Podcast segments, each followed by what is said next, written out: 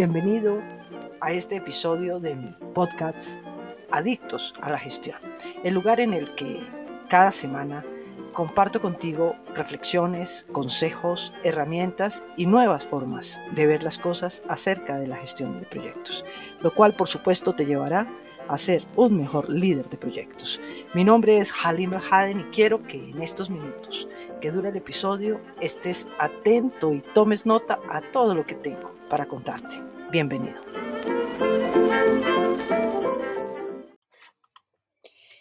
En este episodio quiero hablarte acerca de la importancia que tiene la gestión de la integración en los proyectos. Es un área a la cual yo siempre he llamado la reina. Bueno, ¿y por qué la reina?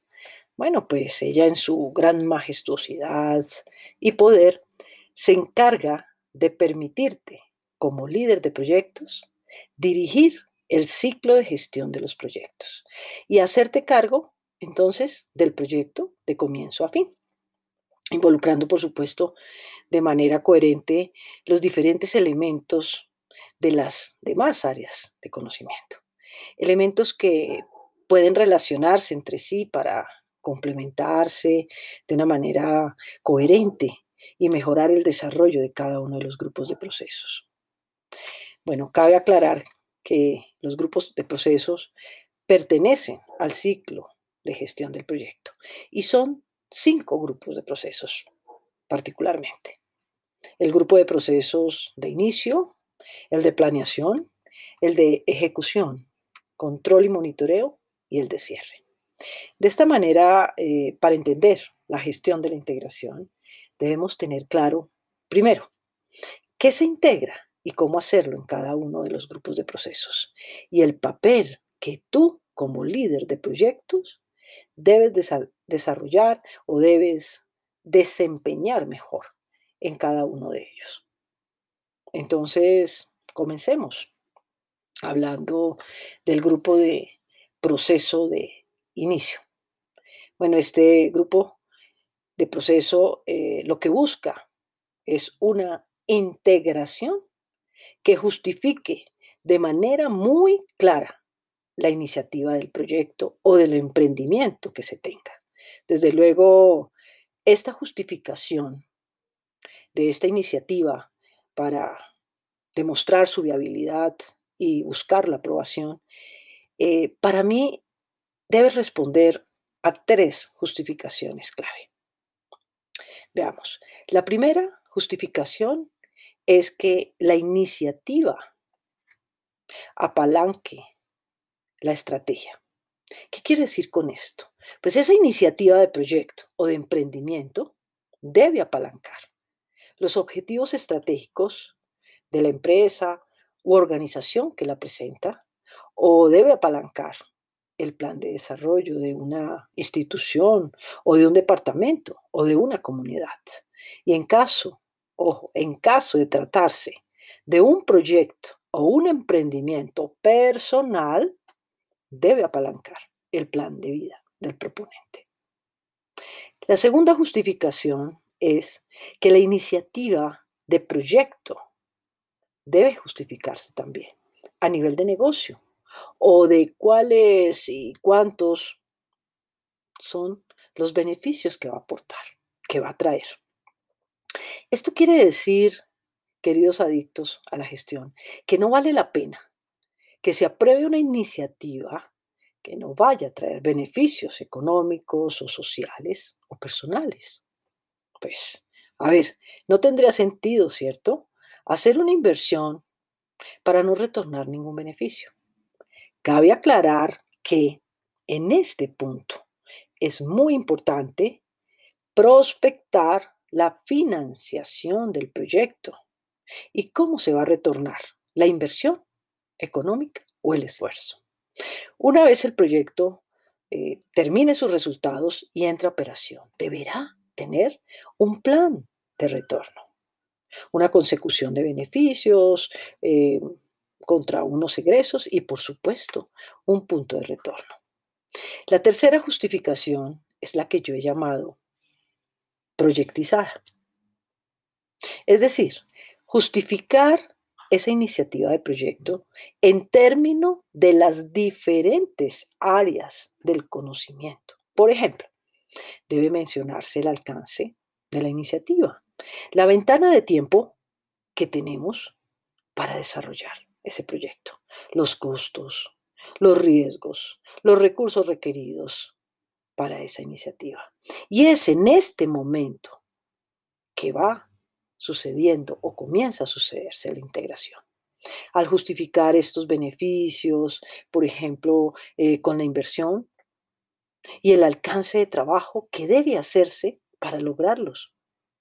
Eh, se integra también esa ventana de tiempo, que es la oportunidad en que el negocio debe darse o la iniciativa debe darse. Y también se justifica y se integra en términos de costo, que es lo que se convierte en inversión. A la vez, estos aspectos de justificación, estos tres tipos de justificación, se redactan o consignan o se escriben en un documento que es la salida del proceso integrador, que se llama desarrollo de un Project Charter o acta de constitución, y es el proceso del grupo de procesos de inicio. Y con este documento que se produce como Project Charter o acta de constitución, es donde se presenta el documento a un aprobador para que dé su aprobación o su no aprobación. Bueno, eh, estas justificaciones en este documento, en el Charter o acta de constitución, permitirán al aprobador tomar una decisión acertada. Porque recuerda, si la iniciativa de proyecto o de emprendimiento es aprobada, pues hay proyecto o hay emprendimiento. De lo contrario, no. Y como digo yo, gracias a Dios existe el proceso de inicio, para no meternos a veces en, en, unas iniciativas, en unas panaceas y darnos cuenta muy después que no debimos haberlo hecho. Bueno, cabe aclarar que este documento, Project Charter o Acta de Constitución, debe también declarar quién debe ser el líder del proyecto durante todo el ciclo de vida restante. Es muy importante que en el Project Charter también se mencione quién es el sponsor del proyecto. En este caso, yo recomiendo que no sea un fantasma. Es decir, debe ser alguien que pueda participar activamente, que se involucre activamente en el proyecto. Y el proyecto y el equipo y tú como líder de proyecto puedas contar con él fácil y rápidamente cuando requieras. Bueno, como ya tenemos el Project Charter, digamos, lo tenemos aprobado, ya tenemos proyecto. Lo siguiente muy importante es que tú, como líder de proyecto asignado, te alistes para comenzar la integración en el grupo de proceso planeación. Entonces, desde la gestión de la integración debes llevar a cabo el proceso de desarrollo del plan de gestión del proyecto, cuya salida precisamente es el plan del proyecto o el plan de gestión del proyecto. Imagínate que este plan es un gran, gran contenedor de componentes y documentos que representan de manera coherente una guía muy bien estructurada para que tú como líder y tu equipo puedan desarrollar con éxito el proceso de ejecución, el proceso de control y el cierre. Una vez, por supuesto, formalices el plan de gestión del proyecto en una reunión de kickoff. Bueno, este plan del proyecto o plan de gestión del proyecto en su conjunto te permitirá desarrollar todo el trabajo con los recursos que sean necesarios para obtener los resultados y cumplir los objetivos. Hablemos un poco de manera general qué sucede durante la planeación del proyecto. Bueno, lo primero que debe suceder es que tú, como líder de proyecto, definas el plan de gestión de cada una de las áreas de conocimiento que integrarás al proyecto. ¿Y qué quiere decir esto? Que debes definir conjuntamente con tu equipo o con quienes te acompañen en este momento de la planeación, ya sean proveedores, ya sean asesores, consultores, bueno, algún tipo de juicio de expertos, una serie de instrucciones muy claras. Debes crear un paso a paso de cómo vas a planear, por ejemplo, cómo vas a planear hacer el alcance del proyecto, cómo vas a lograr o a planear hacer un cronograma bien hecho. ¿Cómo vas a estimar y a generar el presupuesto del proyecto? ¿Cómo vas a identificar riesgos y llegar a un plan de respuesta? Bueno, y así lo harás con indicaciones para poder desarrollar las demás áreas del conocimiento. Luego, debes planear cómo vas a dirigir el trabajo del proyecto para que se obtengan los resultados y cómo vas a aplicar cada uno de los procesos que apoyan la ejecución. También debes planear cómo vas a hacer para controlar el trabajo del proyecto y cada cuánto lo harás cuando llegue el momento. Y por último, planear cómo vas a hacer para cerrar el proyecto. Fíjate una cosa, ¿qué te quiero decir? Que el futuro del proyecto está en tus manos, que el futuro del proyecto y lo que vayas a hacer, debes planearlo para que no surjan sorpresas. Es parte, la planeación es parte de la magia de la predicción.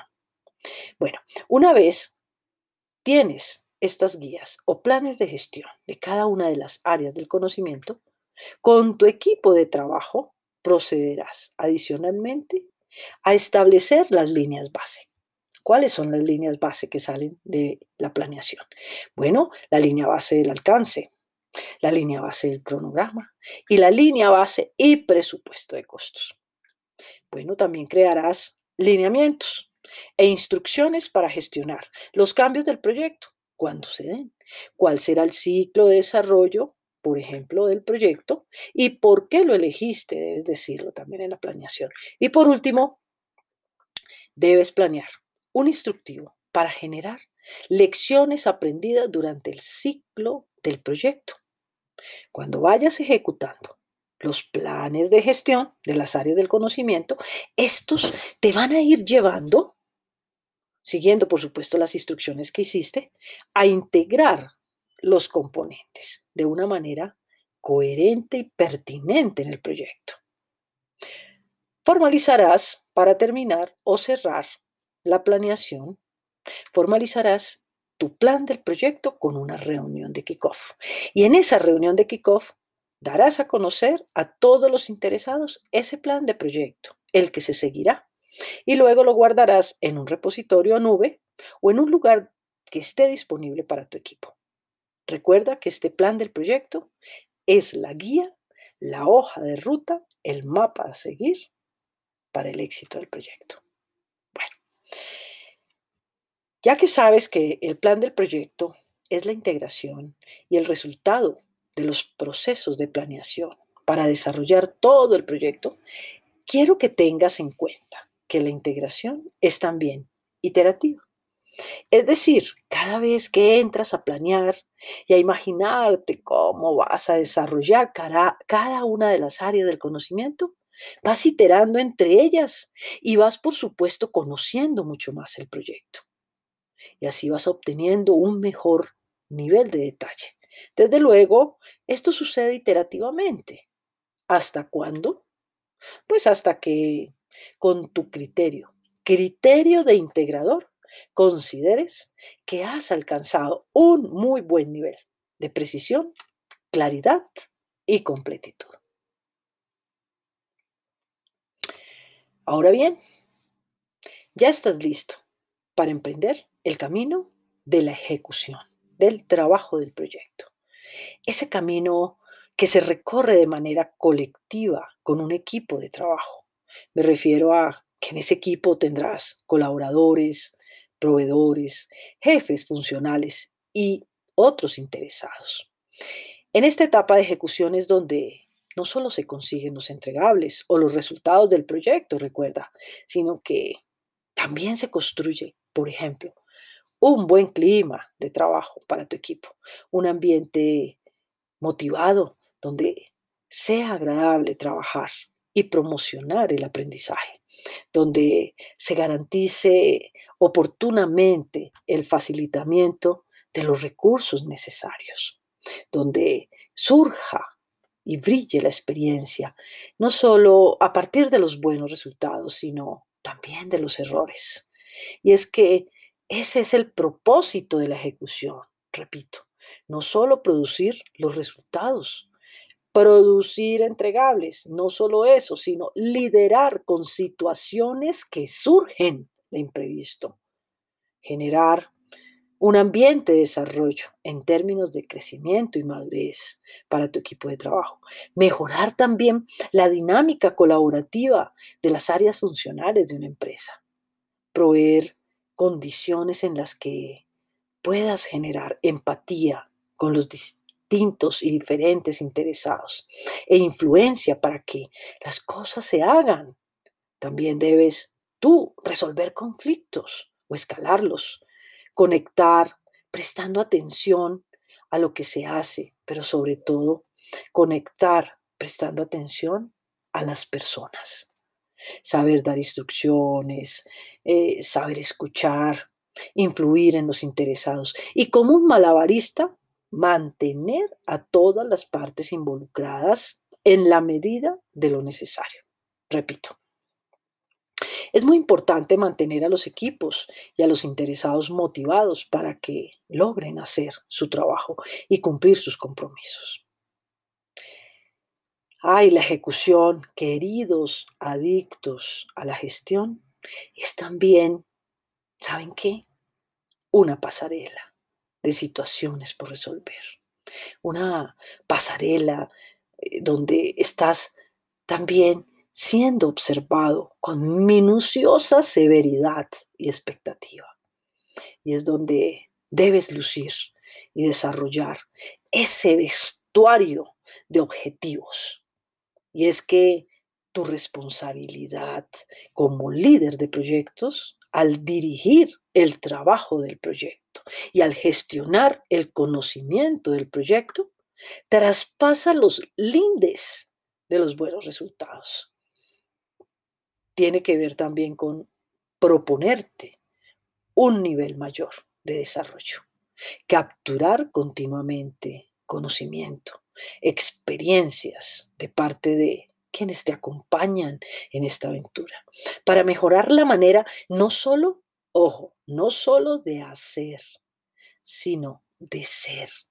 Y que este nuevo aprendizaje se gestione, ya sea en talleres periódicos y se haga explícito, se comparta, se socialice, pues no sirve el conocimiento que queda escondido. Bueno, y ahora la pregunta del millón. ¿Y hasta cuándo dura la ejecución? Bueno, hasta que hayas desarrollado todos los entregables y hasta que el trabajo del proyecto haya finalizado. En este caso, eh, finalizado no significa cerrado. Cerrar se hará durante el proceso de cierre del proyecto y viene un poquito más adelante. Más adelante hablaremos del cierre. Me refiero hasta que la ejecución haya finalizado su trabajo. Ahora, ¿qué sucede mm, mientras estás ejecutando. Bueno, pues a razón que los proyectos, la mayoría de veces no se desarrollan conforme a lo planeado, requieren que periódicamente se controlen, se monitoreen, se les haga seguimiento. Entonces, debes también controlar todo el trabajo del proyecto y de ser necesario, cuando sea necesario, repito, realizar controles de cambio. Esto quiere decir que de manera paralela a la ejecución y periódica, debes llevar a cabo el grupo de procesos de control y monitoreo.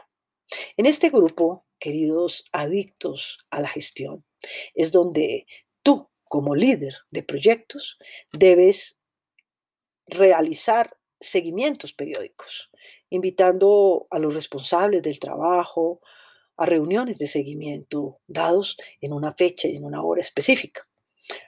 A estas reuniones invitarás a los responsables del trabajo durante ese periodo que vas a revisar. Ellos, los invitados, vendrán complacidos. Deberán traer en sus datos, en sus carteras, eso, esa información de rendimiento del trabajo. Deben traer ese reporte de qué han hecho, qué no han hecho, qué porcentaje de avance llevan, qué porcentaje de atraso tienen, cuánto se han gastado, qué han entregado, qué no han entregado. Y si llega a haber variación, porque al darte cuenta tú de lo ejecutado versus lo planeado, detectas una variación, lo más importante es que te mencionen o tú lograr encontrar con ellos las causas que generan esta variación para poder ejecutar acciones y corregirlas. Saberlas gestionar de manera oportuna y proponer acciones correctivas, preventivas y de reparación de productos o resultados, garantizando mejorar los resultados y los rendimientos identificar situaciones de alarma, escalar como sea debido, reportar un informe de estado del proyecto o de avance y poner el proyecto de nuevo en línea o al día en caso de las variaciones. Bueno, ¿qué cuántas veces se hacen estas reuniones de seguimiento y monitoreo? Bueno, las veces que, que determines. Puede que tu proyecto o tú en tu proyecto determines que se hagan de manera semanal o de manera quincenal o mensualmente. Bueno, el caso es que tienen que tener una periodicidad. Bueno, y por último, ¿qué viene? Pues viene el momento ya de comenzar a cerrar el proyecto cuando el trabajo de la ejecución haya finalizado y el control se haya dado cuenta que todos los resultados son dignos de ser recibidos y de ya ser entregados por el proyecto a quienes lo reciban. Entonces, emprendemos asegurar los entregables del proyecto que sean aceptados formalmente por los clientes o por quien corresponda de manera atenta, ¿sí? no, no desapercibida, de manera atenta, de manera correcta, formal y sobre todo satisfactoria y aseguras hacer una entrega formal de estos productos, garantizando que las personas o la fuerza operativa que va a recibir el proyecto esté habilitada para poner en marcha y mantener sostenible el producto o los resultados del proyecto por un periodo requerido. Empalmando, en este cierre lo que tú debes hacer es empalmar, obviamente, la entrega de los resultados con la operación y dar garantía que ese producto funcionará eficientemente para lograr los beneficios propuestos por lo que fue aprobado allá atrás en el proceso de inicio a través de un Project Charter o arte constitución. Bueno, debes también promover en el cierre un proceso, sobre todo que sea un proceso reflexivo. Yo lo llamo es un acto de contrición. Un proceso eh, donde nos confesemos, y se puedan identificar esas situaciones que vale la pena recordar para repetir. Asimismo, situaciones que han servido de aprendizaje para hacerlo mejor en futuras ocasiones. Y poder identificar recomendaciones de mejora para las partes interesadas, como puede ser para las organizaciones o empresas involucradas, comunidades, familias pero sobre todo poder hacer un cierre que te haga sentir orgulloso por lo logrado, por la manera en que lideraste el proyecto, por el aprendizaje obtenido y que debe ser compartido, y por esas nuevas y mejores formas que has adquirido de resolver situaciones, de liderar equipos y sobre todo de afianzar tu experiencia y satisfacer a los clientes.